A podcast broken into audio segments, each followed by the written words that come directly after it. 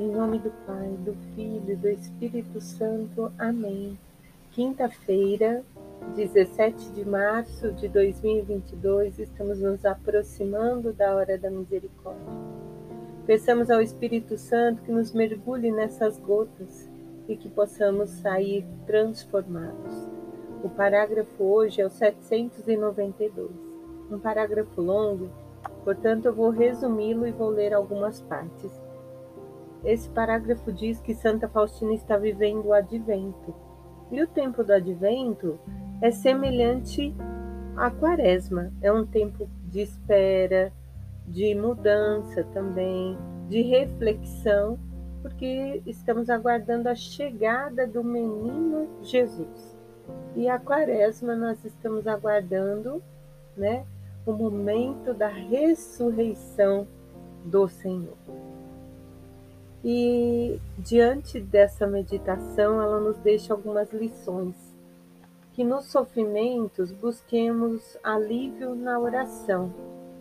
Nas nossas dúvidas, procurar conselho do confessor.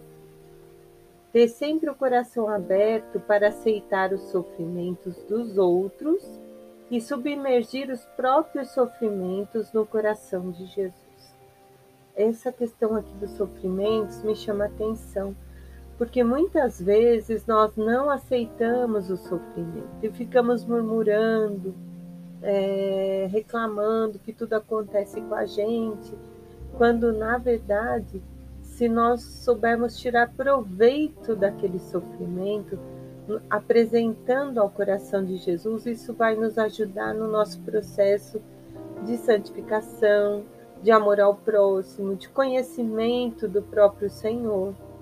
E ela continua: não permitir que seja perturbada a minha paz e o meu silêncio interior. Nada pode ser comparado com a paz da alma. Se me acusarem injustamente de algo, não me justificarei. A minha obrigação é aceitar tudo com uma disposição interior de humilde. Passarei este tempo com as instruções da Mãe de Deus, no silêncio e na humildade. Mais uma vez, nós refletimos sobre o silêncio, sobre a humildade. Humildade não é se vestir mal, não é ser pobre, não é isso.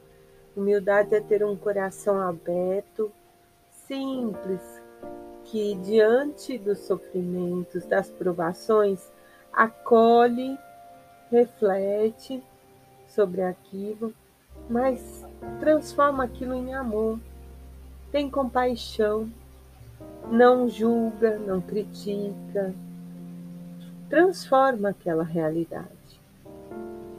E isso vai alimentando a nossa paz interior. Como Santa Faustina diz, não existe nada melhor que a nossa paz interior.